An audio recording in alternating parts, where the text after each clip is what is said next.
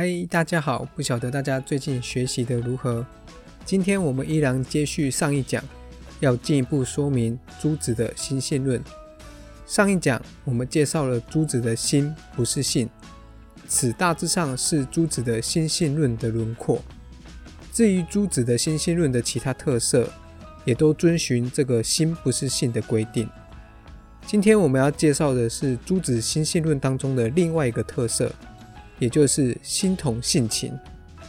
事实上，心同性情不是朱子自创的概念，而是由张载提出来的。但是张载并没有详细解释心同性情是什么意思。在张载的文献当中，“心同性情”一语几乎是孤悬在那边。但是后来被朱子看到，让朱子相当的满意。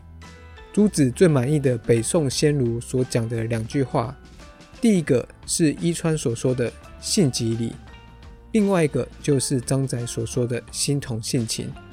前者可以用来解释朱子的理气论和心性论的架构，而张载所说的心同性情则可以说明朱子的心性论的架构。虽然我们现在说心性论，但是依照朱子的理解。其实应该要叫做心性情论。朱子甚至批评过另外一个宋代儒者吴武峰。朱子批评他的心性论就缺少了情这个部分。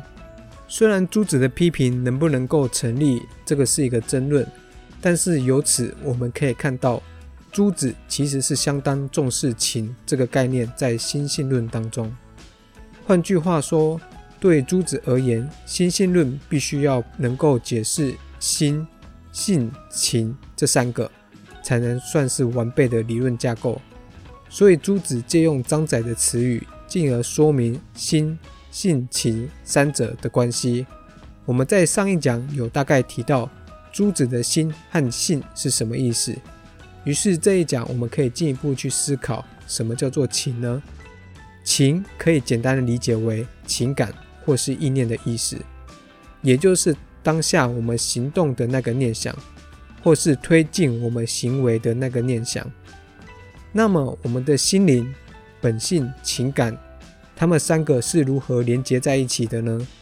我想，朱子大概也就是思考这个问题很久，所以朱子看到张载的心同性情一语，才对于这个问题豁然醒悟。也就是说，我们的心灵、本性、情感。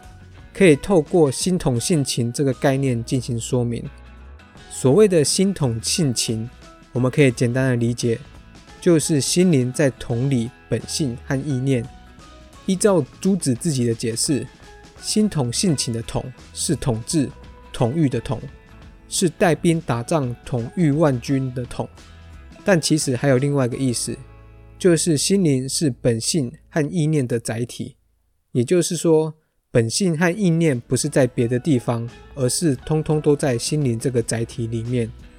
如果将心统性情这个概念展开来来说，即是性是心之体，而情是心之用，也就是性是心灵的规范的根源，而情是心灵正在活动的状态。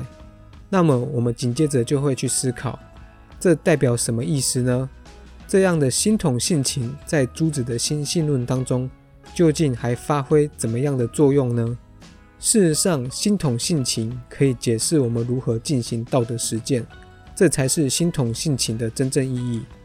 依照朱子自己的想法，心的发用也就是情，容易让我们产生不道德的行为。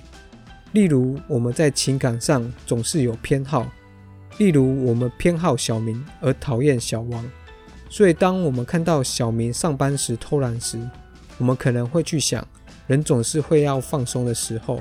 但如果今天偷懒的人是我们讨厌的小王，我们大概会恨得牙痒痒，恨不得立即到处跟别人打小报告。所以，我们的情感的偏好总是会影响我们在面对相同的情况做出不同的行为。简单的来说，如果我们依照新的发用去做任何事情的话，那就只会造成只许州官放火，不许百姓点灯。但是朱子认为，我们的心灵不是只有心灵的作用而已，我们的心灵还有所谓的本性，也就是规范的根源。因为本性也就是天理，天理它是有秩序的存有保证，所以我们可以透过心灵当中的本性去影响我们心灵的活动。换句话说，心灵的本性能够规范心灵本身的作用，而这一切之所以可能，就是因为心统性情这个概念的建立。然而，这个要成为事实上的可能，仍需进一步进行功夫论的讨论。我们之后也会讨论朱子的功夫论的部分。今天我们大致上简单说明朱子的心性论当中“心统性情”这个概念。如果你喜欢我们的整理，请不要吝啬的按下关注或订阅，并分享给其他有兴趣的朋友。感谢您的聆听，我们下一讲再见喽。